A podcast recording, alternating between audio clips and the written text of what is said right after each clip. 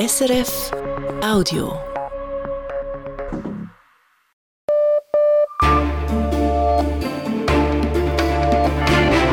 Radio SRF Echo der Zeit mit Roger Brendlin. Die Themen am 3. März. Das Panzerkaufangebot aus Berlin. Deutschland will der Schweiz Panzer abkaufen. Könnte die Schweiz denn auf diese Panzer verzichten? Armeechef Thomas Süßli im Interview. Tempo 100 bei Strommangellage. Der Bundesrat verzichtet auf Geschwindigkeitsbeschränkungen, um Strom zu sparen. Ja, das bringt nicht viel aktuell, sagt Wirtschaftsminister Guy Parmelin zur Anpassung der Maßnahmen bei einer allfälligen Strommangellage. Dann La Grande Nation im Ukraine-Konflikt. Frankreich tut sich schwer, Russland zu ächten. Wir suchen nach Erklärungen. Und das KV der Zukunft. Die Digitalisierung verändert den Bürojob. Was bedeutet das für die kaufmännische Lehre? Antworten im Echo der Zeit.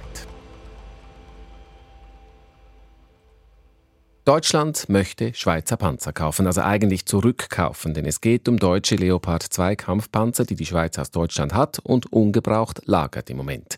Diese Panzer sollen die deutschen Bestände wieder füllen, weil Deutschland selbst ja Panzer an die Ukraine geliefert hat. Entscheiden, ob die Schweiz dieses Kaufangebot annimmt, wird das Parlament. Das Verteidigungsdepartement sagte doch bereits heute, für die Armee sei es möglich, auf einen Teil der eingemotteten Panzer zu verzichten. Dagegen gibt es allerdings Widerstand. Offiziere und zahlreiche bürgerliche Sicherheitspolitiker wollen keine Panzer abgeben. Was sagt der Armeechef dazu? Bundeshausredaktor Dominik Mayer hat Armeechef Thomas Süßli zum Interview getroffen. Thomas Süßli, das Verteidigungsdepartement sagt also, es wäre möglich, einen Teil der eingemotteten Leopard 2 Panzer abzugeben an Deutschland. Wie viele Panzer könnten Sie hergeben? Die Armee braucht für alle sechs Panzerbataillone die vollständige Ausrüstung. Dann brauchen wir einen Teil für die Ausbildung. Und dann braucht es eine Umlaufreserve, auch eine Reserve für Ersatzteile. Wenn man das alles zusammenzählt, dann bleibt eine begrenzte Anzahl, die man abgeben könnte. Wie viele? 20, 30? Das ist dann zu ermitteln, auch was die Anfrage ist, was der Bedarf ist und wie viele dann wirklich am Schluss zur Verfügung stehen. Es bleiben vielleicht noch eben ein Dutzend, etwas mehr als ein Dutzend, eine begrenzte kleine Zahl. Jetzt sagt die Schweizerische Offiziergesellschaft, und das sind eigentlich ihre eigenen Kaderleute, das sei unverständlich, auch nur einen Panzer abzugeben, das sei eine Schwächung, eine bewusste Schwächung der Armee.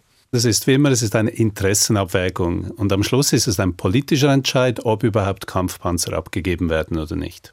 Aber Sie sagen, es wäre keine Schwächung. Ich sage, dass wir jeden Kampfpanzer brauchen aus militärischer Sicht, aber dass es am Schluss eine, eine, eine politische Abwägung ist der verschiedenen Interessen, ob man abgibt oder nicht. Die Offiziersgesellschaft der Panzertruppen, die sagt, es braucht alle eingemotteten Panzer und nicht den großen Teil, wie Sie sagen, um die Truppe voll auszurüsten. Schon noch speziell, dass die Spezialisten bei Ihnen, die Panzeroffiziere, anders rechnen. Ich glaube, Sie rechnen gleich wie mir. Ich weiß nicht, was Sie noch für Pläne haben oder für andere Zukunftsaussichten.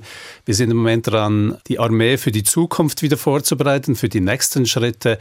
Die Politik wird entscheiden müssen, wie viele Kampftruppen, Kampfbrigaden oder auch Divisionen es in Zukunft geben wird. Sie sind da gesprächsbereit. Klar, die Politik entscheidet, sind aber gesprächsbereit für eine Abgabe an Deutschland, auch weil Sie eigentlich am liebsten neue Panzer kaufen möchten.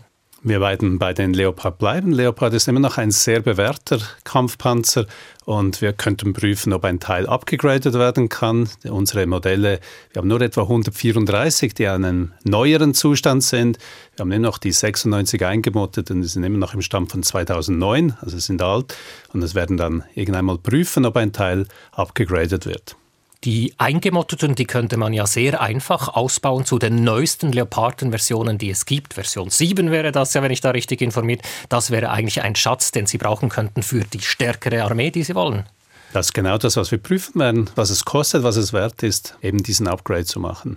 Sie sind in einem ständigen Austausch mit ausländischen Armeechefs, heute mit dem holländischen, auch mit den Deutschen sind Sie im Austausch. Diesen Druck, den es politisch gibt, auf die Schweiz, jetzt eben diese Leopardpanzer zur Verfügung zu stellen, spüren Sie den auch in Ihren Kontakten? Unter ausländischen Kameraden, wenn man dann so sagen will, spüre ich das nicht. Die haben Verständnis auch für unsere Situation. Ich spüre sehr viel Verständnis.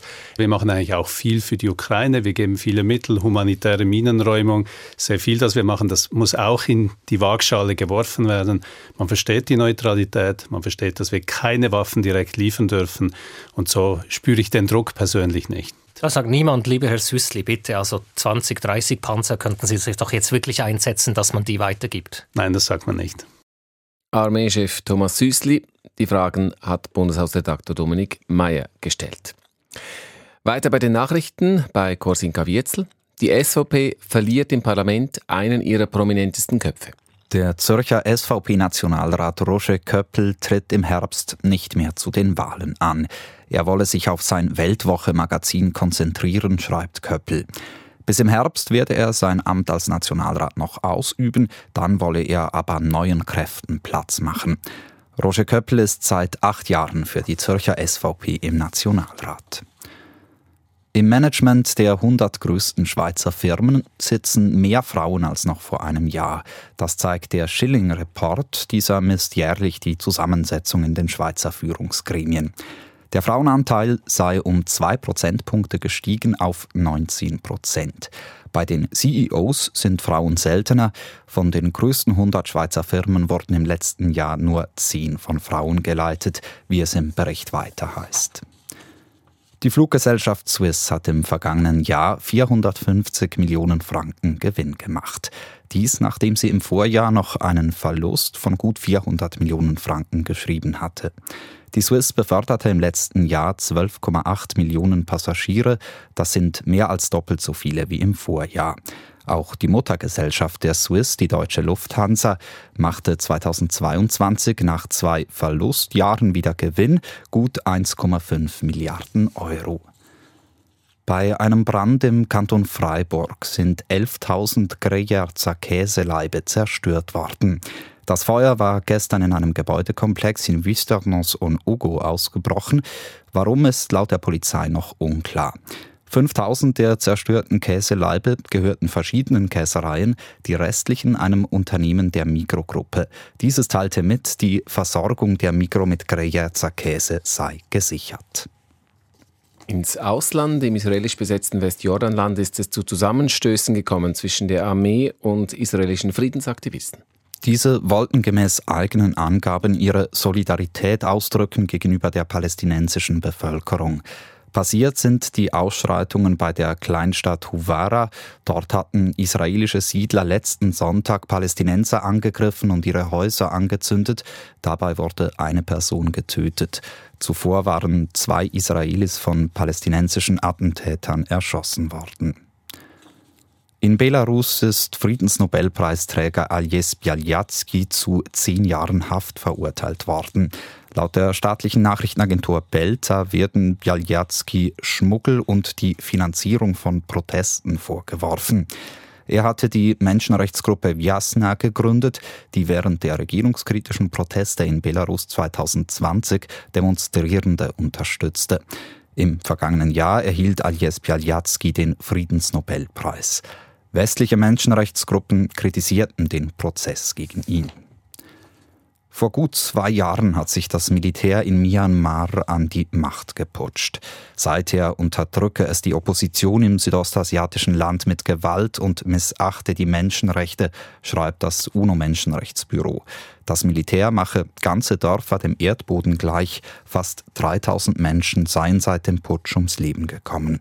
Es müsse dringend etwas unternommen werden, um diese Katastrophe zu beenden, sagte der UNO-Hochkommissar für Menschenrechte Volker Türk. Die Börsendaten von 18.08 Uhr geliefert von SIX. Der Swiss Market Index schließt bei 11.190 Punkten plus 0,2 Prozent. Der Dow Jones Index in New York steigt um 0,6 Prozent. Der Euro wird zu 99 Rappen 58 gehandelt und der Dollar zu 93 Rappen 83. Und das Wetter, Cousin Gösel? In den Alpen wird es morgen sonnig. Im Flachland liegt zunächst verbreitet Hochnebel. Tagsüber löst sich dieser dann vielerorts auf. Die Temperatur erreicht im Norden 4 bis 9 Grad, im Süden gibt es um 15 Grad. Eine zuverlässige Stromversorgung war und ist seit vielen Jahren eine Selbstverständlichkeit in der Schweiz. Entsprechend groß war die Aufregung, als der Bundesrat Anfang Winter Pläne präsentierte, wie die Schweiz Energie sparen müsste, falls eben zu wenig Strom in der Schweiz vorhanden wäre. Die damals präsentierten Stromsparmaßnahmen des Bundesrats wurden zum Teil heftig kritisiert. In der Folge ging der Bundesrat noch einmal über die Bücher und hat nun heute die entsprechenden Anpassungen präsentiert. Auf die umstrittensten Maßnahmen wird verzichtet. Aus dem Bundeshaus Philipp Burkhardt. Dass Teile der Schweiz während einigen Stunden vom Netz genommen werden müssen, weil der Strom fehlt, das möchte der Bundesrat um jeden Preis verhindern. Sobald sich eine Stromknappheit abzeichnet, will er deshalb kaskadenartig verschiedene Maßnahmen durchsetzen können. Nicht mehr zu seinem Instrumentarium gehört ab heute Tempo 100 auf Autobahnen. Diesen möglichen Schritt hat der Bundesrat fallen gelassen, wie Wirtschaftsminister Guy Parmelin erklärt. Der Bundesrat hat eine Abwägung gemacht mit verschiedenen Maßnahmen und er hat äh, für diese Maßnahme gesagt, ja, das bringt nicht viel aktuell. Einzig für den Fall, dass in einer Strommangellage auch noch das Benzin knapp werden sollte, erwägt der Bundesrat ein tieferes Tempolimit. Auch auf die ursprünglich geplanten Fahrverbote für Elektrofahrzeuge bei Stromknappheit will der Bundesrat verzichten.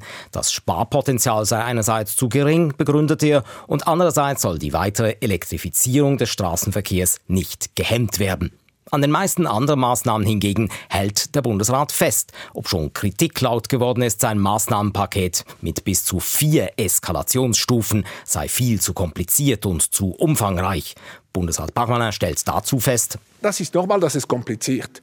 Die Alternative ist einfach, nichts tun dann sofort kontingentieren mit äh, sozialer äh, Konsequenz, mit wirtschaftlicher Konsequenz und am schlimmsten Netzabschaltungen. Und wenn ich sehe, was passiert zum Beispiel in Südafrika, das muss man unbedingt vermeiden. Südafrika erlebt teilweise stundenlange Stromausfälle und hat deswegen den nationalen Notstand ausgerufen.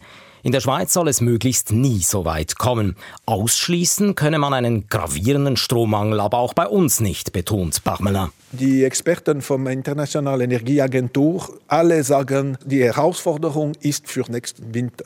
Und wenn ich jetzt die Situation sehe, Trockenheit, noch kalt, äh, was passiert, wenn die AKW in Frankreich äh, während des Sommers nicht gekühlt sein können, das kann sofort die Situation äh, sich verschärfen. Das ist warum man muss schon jetzt sich vorbereiten. Ja, wenn ich einen Appell lancieren kann, die Situation ist immer ernst. Alle müssen noch sich denken, was kann ich bringen, um Elektrizität zu sparen. So hat der Bundesrat denn auch kein Musikgehör für Forderungen, einzelne Branchen der Wirtschaft von den Maßnahmen auszunehmen. Alle müssten einen Sparbeitrag leisten, hält die Landesregierung fest.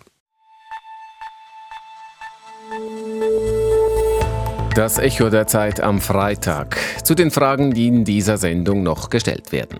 Wie halbherzig und vielleicht sogar russlandfreundlich verhält sich Frankreich im Ukraine-Konflikt? Was sagt Brexit-Premier Boris Johnson zum neuesten Nordirland-Deal zwischen London und Brüssel? Wie werden im Ukraine-Krieg Kriegsverbrechen dokumentiert? Das Gespräch mit einer Friedensnobelpreisträgerin. Und was sind die Bedingungen, dass es in drei Kantonen noch in diesem Jahr möglich sein wird, digital abzustimmen? E-Voting. Der französische Präsident Macron hatte lange einen heißen Draht zum russischen Präsidenten Putin. Die beiden duzten sich öffentlich und haben zu Beginn des Krieges regelmäßig miteinander telefoniert.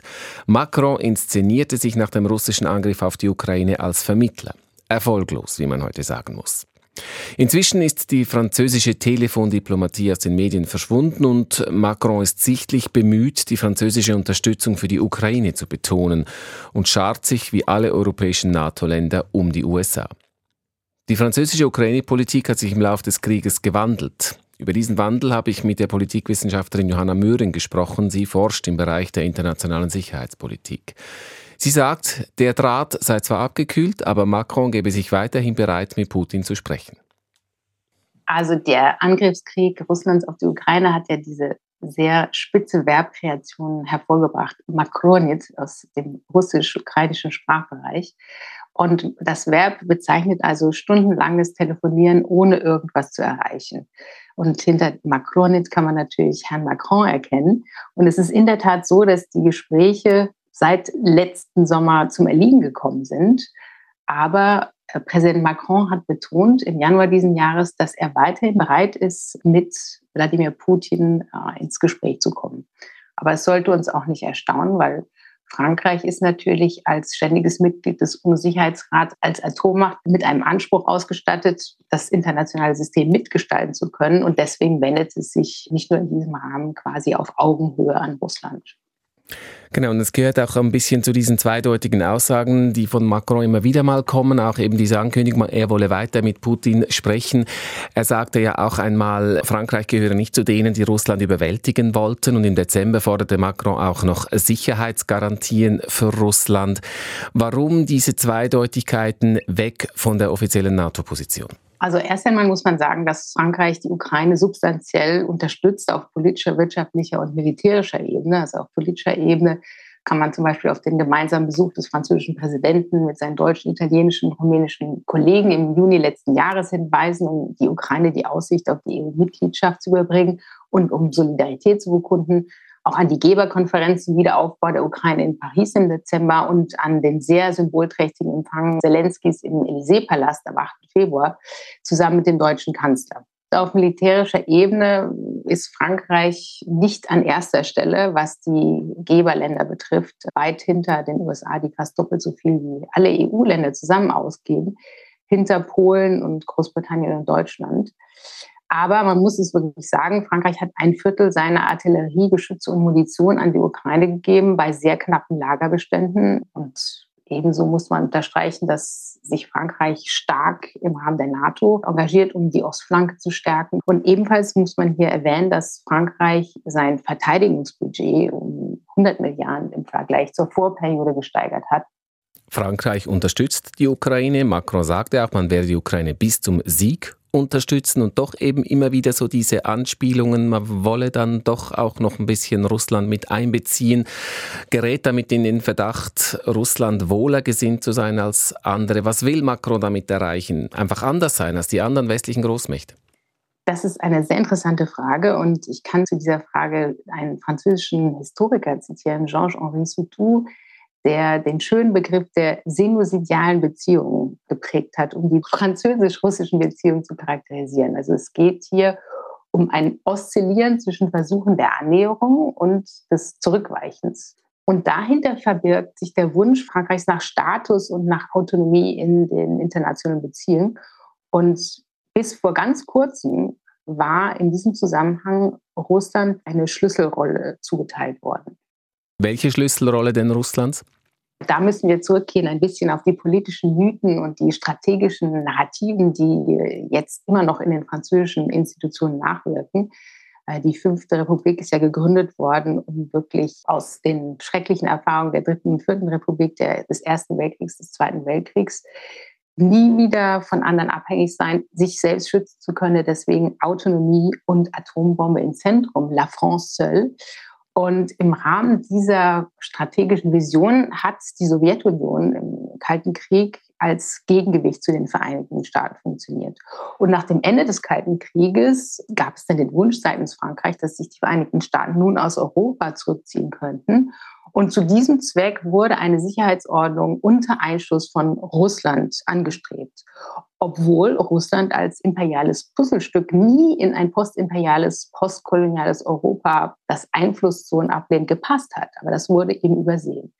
Also Frankreich sucht eine Art Autonomie innerhalb der westlichen Partnerschaft.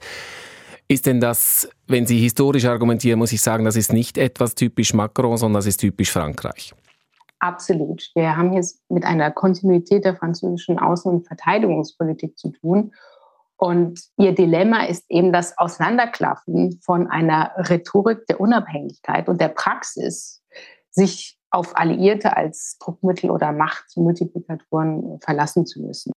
Man hört zuweilen, in Frankreich gäbe es so etwas wie eine grundsätzliche Sympathie für Russland in der Gesellschaft. Sie kennen das Land sehr gut.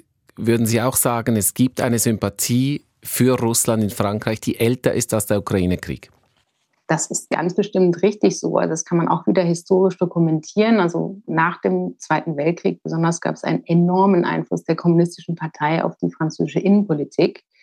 Und man hat ein Echo dieses historischen Erbes von pro-sowjetischen und dann später pro-russischen und damit anti-amerikanischen Positionen nicht nur an den Rändern des französischen äh, politischen Spektrums, sondern diese Meinung, dieses, auch diese pro-russischen Einstellungen finden sich auch im politischen Mainstream. Warum wird Frankreich eigentlich nicht lauter kritisiert von den westlichen Partnerländern? Weil Frankreich hilft der Ukraine ja tatsächlich sehr zurückhaltend, gemessen an seiner Größe und seiner Wirtschaftskraft und das militärisch und humanitär. Ein Beispiel, die kleine Schweiz hat mehr ukrainische Flüchtlinge aufgenommen als Frankreich und Deutschland und Polen haben 15 mal mehr Flüchtlinge aufgenommen. Warum wird Frankreich nicht lauter kritisiert? Also ich kann mir vorstellen, dass die Verbündeten in Europa als erstes Ziel haben, Einigkeit nach außen auch zu signalisieren gegenüber Russland. Es ist natürlich auch so, dass in einem Verbund einzelne Kontributionen sich besser verbergen. Vielleicht gibt es auch andere Länder, die durchaus sich mehr engagieren müssten und keiner möchte da also mit dem Finger Frankreich zeigen. Sagt Johanna Möhring. Sie forscht zu sicherheitspolitischen Themen, zuletzt an der Universität Bonn und an der Ponteo Assas Universität in Paris. Großbritannien hat die EU bekanntlich verlassen. Der Streit darüber, was das für die künftigen Beziehungen heißt, ist nach wie vor nicht abgeschlossen. Die letzte Knacknuss liegt in Nordirland. London und Brüssel haben Anfang Woche zwar einen Durchbruch beim Streit um das sogenannte Nordirlandsprotokoll vermeldet. Die Frage ist allerdings noch, ob Belfast das sogenannte Windsor-Abkommen auch noch als Durchbruch empfindet und mitspielt. Das bleibt abzuwarten, die Reaktion aus Nordirland. Dafür hat sich aber heute Boris Johnson zu Wort gemeldet, der ehemalige Premierminister Großbritanniens, der den Brexit vor drei Jahren vollzogen hat. Großbritannien-Korrespondent Patrick Wölzer. Lange hat er geschwiegen. Boris Johnson, der dank des Brexits an die Macht kam, einen Steinwurf vom britischen Parlament entfernt, stellte den Triumph seines Nachfolgers Rishi Sunak gestern in Frage. I'm going to find it very difficult to vote for something myself because I believed that we should have done. Ich muss leider sagen, dass es mir schwerfallen wird, für diese Vereinbarung zu stimmen. Wenn uns dieser Vertrag wirklich weiterbringt, bin ich froh, aber wenn nicht, erwarte ich von der britischen Regierung den Mut, hart zu bleiben. Das ist die Logik des Brexits. Wir werden nie souverän sein, wenn wir nicht eine Regierung haben, die voll und ganz hinter dem Brexit steht. And Brexit is nothing if we in this country don't do things differently. Boris Johnson ist unbestritten immer noch eine einflussreiche Figur unter den Brexit-Hardlinern in der konservativen Fraktion. Aber im Moment scheint es, als ob die Mehrheit der konservativen Parlamentarier dem überarbeiteten Nordirland-Protokoll zustimmen könnte. Den Gesinnungswandel erklärt die britische Politologin Jill Rudder im Gespräch mit dem Schweizer Radio so. The Conservative Party has been through quite a traumatic year, had three prime ministers in the last year. Die konservative Partei hat eine ziemlich dramatische Zeit erlebt. Drei Premierminister in drei Jahren. Umfragen zeigen zudem, dass die britische Bevölkerung mittlerweile zweifelt, ob der Brexit wirklich eine gute Idee war. Die Wirtschaft stottert, das Land leidet unter massiven Energiepreisen, Streiks blockieren das öffentliche Leben. Der Brexit wurde zu einem Nebenschauplatz. Und dafür einen weiteren Premierminister zu opfern, wäre politisch reichlich unklug. Brüssel und London haben sich am vergangenen Montag die Hand gereicht. Nordirland ist zwar weiterhin Teil des EU-Binnenmarkts, Deshalb wird die EU-Außengrenze in der irischen See bleiben, aber die Warenkontrollen zwischen Großbritannien und Nordirland werden minimalisiert. Unnötige Vorschriften getilgt, auf der anderen Seite droht London nicht mehr, das Nordirland-Protokoll einseitig abzuändern. Ein Durchbruch, aber nicht das Ende des Brexits, meint der Direktor des Instituts UK in a Changing Europe, Anand Menon. Well, I mean, you're Swiss, so you understand that if you're not in the European Union and you have a close relationship with them. Als Schweizer ist Ihnen bestens vertraut, dass für Nachbarn der EU nichts in Stein gemeißelt ist. Als Nichtmitglied der EU müssen Regeln ständig justiert und neu verhandelt werden. Zwischen London und Brüssel sind noch viele Fragen offen. Wir möchten ein neues Fischereiabkommen oder eines für den Export von Elektrofahrzeugen. Die EU ist unser größter Handelspartner und das künftige Zusammenleben wird ein ständiges Abgleichen und Aushandeln von Regeln sein. Ein erster großer Schritt, um das Verhältnis zwischen Brüssel und London zu normalisieren, scheint mit dem Windsor Agreement gelungen zu sein. Dass es zum Durchbruch kam, nennt Jill Rudder zwei Gründe. Erstens sei man auf beiden Seiten Brexit müde und habe mittlerweile schlicht andere Sorgen. Zudem habe sich die geopolitische Lage dramatisch verändert. Die EU und Großbritannien seien angesichts des Angriffskriegs in der Ukraine Alliierte geworden. Entscheidend sei aber sicher auch die Persönlichkeit des neuen Premierministers. I think they also, in the shape of Rishi Sunak, saw a British Prime Minister who was serious about trying to solve this problem. In Rishi Sunak hat die EU offenbar einen Verhandlungspartner gesehen, der das Problem ernsthaft lösen wollte und dem man vertrauen konnte. Ich bin überzeugt, dass die EU weder gegenüber Boris Johnson noch Liz Truss so kompromissbereit gewesen wäre.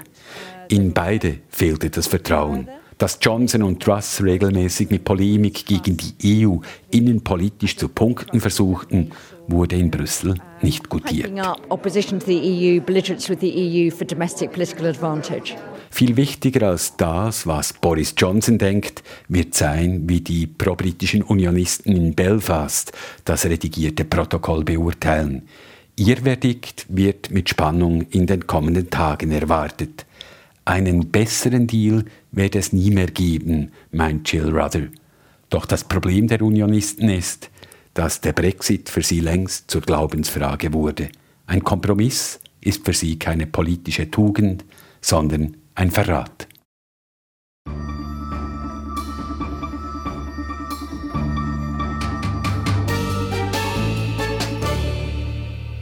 Mit dem letzten Friedensnobelpreis 2022 wurde der Kampf für die Menschenrechte ausgezeichnet, für jene in Russland, in Belarus und in der Ukraine.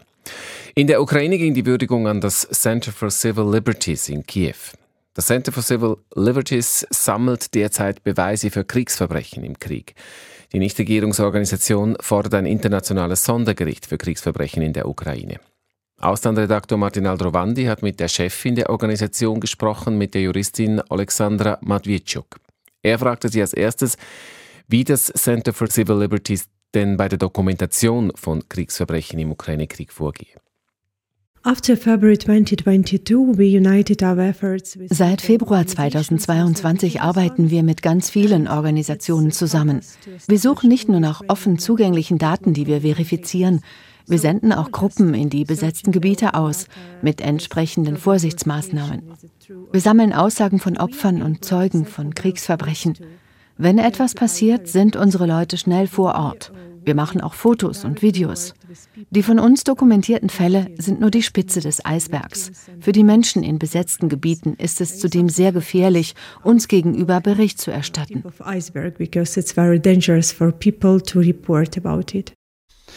Was erwarten Sie von der internationalen Staatengemeinschaft?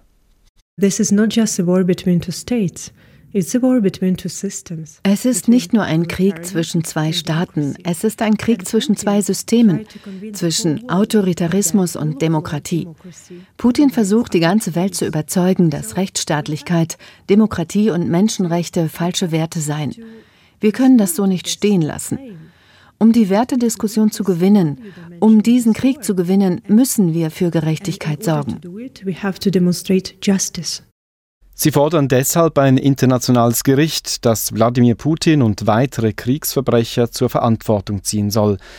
Das klingt sehr schwierig. Wo sehen Sie dabei die größte Herausforderung? That biggest challenge is that world is still living in uh, die größte Herausforderung ist, dass die Welt noch immer in einer Zeit der Nürnberger Prozesse lebt, wo Nazi-Verbrecher verurteilt wurden, nachdem ihr Regime kollabiert war. Gerechtigkeit kann nicht warten. Diese Leute müssen verurteilt werden, müssen vor Gericht gestellt werden, unabhängig davon, ob der Krieg vorbei ist oder noch läuft. Das ist das größte Problem, diese mentale Barriere, die wir haben. Wir müssen jetzt ein internationales Gericht etablieren. Wir können nicht warten.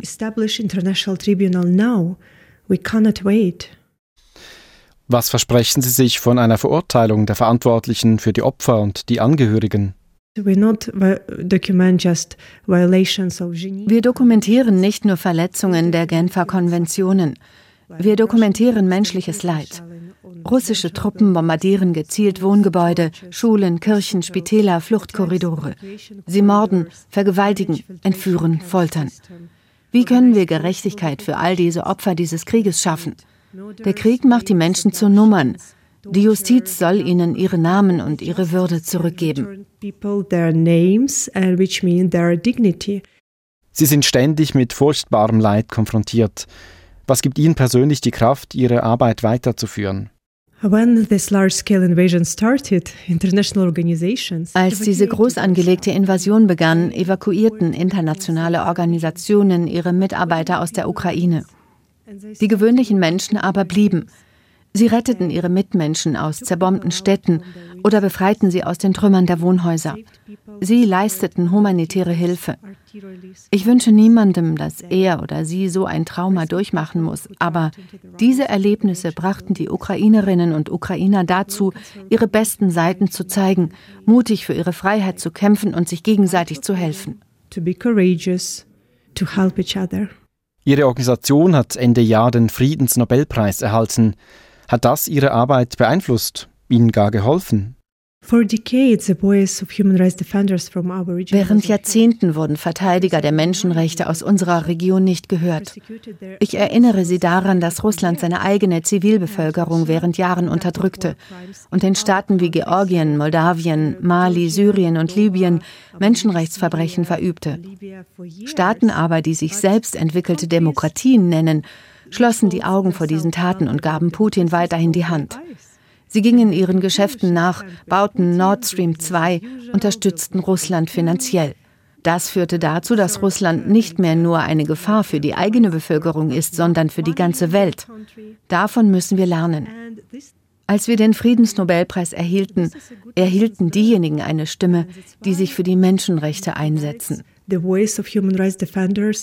Ich habe gelesen, dass Sie bei Bombenalarm selbst nicht in den Luftschutzkeller gehen. Stimmt das? Oh, ja, wobei ich das nicht empfehlen möchte. Ich tue das auf eigenes Risiko. Wir leben jetzt in völliger Unsicherheit. Man weiß nie, wann eine russische Rakete einschlägt oder ob plötzlich der Strom und die Internetverbindung ausfallen. Das bedeutet, dass man nicht planen kann. Nicht für die nächsten Stunden, geschweige denn für die kommende Woche. Ich weigere mich, in den Luftschutzkeller zu gehen, nur deshalb, weil ich versuche, die Kontrolle über mein eigenes Leben zurückzugewinnen. Das Gespräch mit Alexandra Matwitschuk. Sie leitet das ukrainische Center for Civil Liberties, das im letzten Jahr mit dem Friedensnobelpreis ausgezeichnet wurde. Die Fragen stellte Martin Aldrovandi. Wir sind im Echo der Zeit. Es geht jetzt weiter mit digitalem Fortschritt. Gleich zweimal. Wir hören, wie sich die KV-Lehre in Zeiten künstlicher Intelligenz verändert. Davor geht es jetzt aber noch ins Bundeshaus, digital. Der Bundesrat wagt nämlich einen neuen Anlauf beim elektronischen Abstimmen, beim E-Voting. In drei Kantonen soll es in diesem Jahr möglich sein, die Stimme über den Computer abzugeben, ohne Stimmzettel und zwar bei der Abstimmung vom 18. Juni. Es ist ein Testlauf für eine kleine Gruppe von Stimmberechtigten, um die Risiken möglichst einzugrenzen. Bundeshauskorrespondentin Christine Wann. Am 18. Juni stehen etwa die Umsetzung der OECD-Mindeststeuer oder das Klimaschutzgesetz zur Abstimmung. In den Kantonen Thurgau, St. Gallen und Basel-Stadt dürfen dann insgesamt rund 65.000 Stimmberechtigte ihre Antworten elektronisch abgeben. Der Bundesrat hat den Kantonen heute grünes Licht dafür erteilt. Erfreut äußert sich die Staatsschreiberin des Kantons Basel-Stadt, Barbara Schüppach, und stellt auch gleich in Aussicht, wenn die Juni-Abstimmung erfolgreich verläuft, beabsichtigen wir, die Kantone Basel-Stadt, St. Gallen und Thurgau, E-Voting im Herbst auch an den Nationalratswahlen einzusetzen. Und im nächsten Jahr wird der Kanton Graubünden den elektronischen Stimmkanal in sechs Pilotgemeinden anbieten. Die Möglichkeit, elektronisch abzustimmen, soll insbesondere der Stimmbevölkerung im Ausland zur Verfügung stehen. Entsprechend begrüßt die Auslandschweizer Organisation diesen ersten Schritt. Im Kanton Basel-Stadt sind außerdem Menschen mit einer Behinderung zum E-Voting zugelassen, während der Kanton St. Gallen auch interessierte Gemeinden einbeziehen will. Das Interesse der Kantone hält sich aber noch in Grenzen, haben doch über die Hälfte von ihnen bereits Erfahrungen gesammelt. Das war in einer ersten Phase des E-Voting, die der Bund vor vier Jahren aus Sicherheitsgründen stoppte. Nun wollen Bund und Kantone schrittweise in eine neue Versuchsphase starten. Staatsschreiberin Barbara Schüppach. Es sind ja auch immer die Kantone, die entscheiden, ob sie das möchten oder nicht, ob sie diesen Kanal anbieten Sie müssen die gesetzliche Grundlage haben. Momentan sind es eben diese drei Kantone, die es entschieden haben, diese Neuausrichtung anzugehen. Und da muss ein Kanton nach dem anderen kommen. Neben der generellen Bewilligung des Bundes braucht es für jede weitere elektronische Abstimmung das Okay der Bundeskanzlei. Sie begleitet die E-Voting-Versuche und verlangt jeweils eine aktuelle Risikobeurteilung. Dieses Vorgehen hat mit den Erfahrungen aus der ersten Phase zu tun und mit den gestiegenen Sicherheitsanforderungen. In der Zwischenzeit ist das E-Voting überarbeitet, getestet und unabhängig geprüft worden. Bundeskanzler Walter Thurnherr Sicherheitslücken, wie wir sie 2019 hatten, sind uns heute nicht bekannt. Die Expertinnen und Experten haben allerdings gewichtige Punkte aufgezeigt, die noch verbessert werden müssen. Da besteht nach wie vor Handlungsbedarf. Der Bundesrat halte die Risiken für vertretbar, um E-Voting in einem kleinen Kreis für begrenzte Zeit durchzuführen. Ein Restrisiko bleibe, stellt der Bundeskanzler fest und ergänzt. Systeme lassen sich aber technisch und betrieblich so konzipieren, dass die Hürde für Betrug so hoch wie möglich angesetzt ist und dass Manipulationsversuche mit sehr großer Wahrscheinlichkeit festgestellt werden können. Zum Projekt beigezogen ist auch Florian Schütz, Delegierter des Bundes für Cybersicherheit. Derzeit seien keine Schwachstellen bekannt, wobei das ändern könne, sagt Schütz. Dementsprechend gibt es diesen Prozess, der diese Restrisiken abschätzt. Wenn jetzt zum Beispiel ein System erfunden werden würde, das klassische Kryptographie brechen könnte, dann müssten die Algorithmen da natürlich trotzdem weiter stabil bleiben. Und das ist Bestandteil des Risikomanagements, auch hinsichtlich neuen Technologien. Schrittweise vorgehen, also auch hier. Die Bewilligungen für die kantonalen Versuche mit E-Voting sind vorerst beschränkt bis im Mai 2025. Unsere Redaktorin im Bundeshaus Christine Wanner hat berichtet.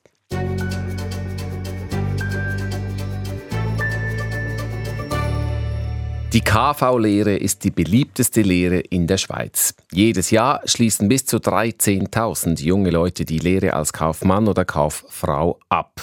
Kaufleute gab es schon im Mittelalter. Deren Arbeit hat sich allerdings mit deren von kaufmännischen Angestellten von heute das hat nur noch bedingt etwas miteinander zu tun. Der Beruf hat sich im Laufe der Geschichte immer wieder radikal verändert, oftmals auch als Resultat des technologischen Fortschritts. Man denke da an die Einführung des Telefons, der Schreibmaschine oder des Computers. Heute ist die Digitalisierung und mit ihr die künstliche Intelligenz das, was den kaufmännischen Beruf verändert. Was bedeutet das für die KV-Lehre? Wirtschaftsredaktorin Nora Meuli. Vor 150 Jahren haben ein paar Kaufleute den Kaufmännischen Verband Schweiz gegründet. Ihr Ziel war es vor allem, die Bildung zu fördern, sagt Michael Kraft, Leiter Bildung beim Kaufmännischen Verband Schweiz. Also man wollte je länger, desto mehr die Bildung der jungen Kaufleute institutionalisieren und vorantreiben. Und so schlossen sich dann diese jungen Kaufleute, damals noch ausschließlich Männer, zusammen. 1895 haben dann die ersten kaufmännischen Lehrlinge eine Berufsprüfung absolviert. Der Beruf hat sich dann immer mehr ins Büro verlagert. Und mit den ersten kommerziellen Schreibmaschinen bekam dann auch das Tippfräulein ihren Platz in den Büros. Der Beruf ist seither in stetem Wandel. Das sah man bereits 1973 so, als die Tagesschau auf die Geschichte des Berufs zurückblickte. Wie kaum ein anderer Berufsstand haben sich die Kaufleute von der Arbeit ihrer Vorfahren emanzipiert. Kaum ein kaufmännisches Unternehmen, das noch von einem Einzelnen verwaltet wird. Kaum eine Büroarbeit, die noch von Hand ausgeführt wird. Teamwork, elektronische Datenverarbeitung, langfristige Planung sind die Schlagworte moderner Unternehmensführung. In den 80er Jahren hat dann der Computer das Berufsbild radikal verändert. Und mit dem Beruf musste sich auch die Berufsbildung wandeln, sagt Michael Kraft. Denken wir beispielsweise an die Stenografie. Das war einst ein zentrales Thema in der Ausbildung und ist heute keines mehr. Danach kam dann so in den 70er, 80er Jahren das Aufkommen der ersten PCs, des Internets, andere Kommunikationsmedien. Und ähm, hier hat sich die Ausbildung stetig an die Herausforderungen der Arbeitswelt anpassen müssen. Das ist den KV-Lehrerinnen und Lehrern bisher offenbar gut gelungen. Die meisten ausgelernten Kauffrauen und Männer finden heute nach der Lehre eine Stelle. Die Schülerinnen und Schüler würden heute viel besser aufs Berufsleben vorbereitet als früher, sagt Sascha Glor, Präsident des Lehrerinnen und Lehrerverbands der KV Berufsschulen. Er hat selbst vor 30 Jahren die KV-Lehre abgeschlossen. Bei mir in der KV ging es nur darum, jemand hat was gesagt und ich musste es einfach wie wiedergeben. Auswendig lernen, da gab es eine Theorie und die Praxis sah anders aus. Ich empfinde es so, dass es heute natürlich die Theorie, die bleibt, aber man versucht es auch anzuwenden. Man versucht sehr nah am Beruf zu sein. Das hat sich sehr stark verändert. Die Wirtschaft hat großen Einfluss genommen.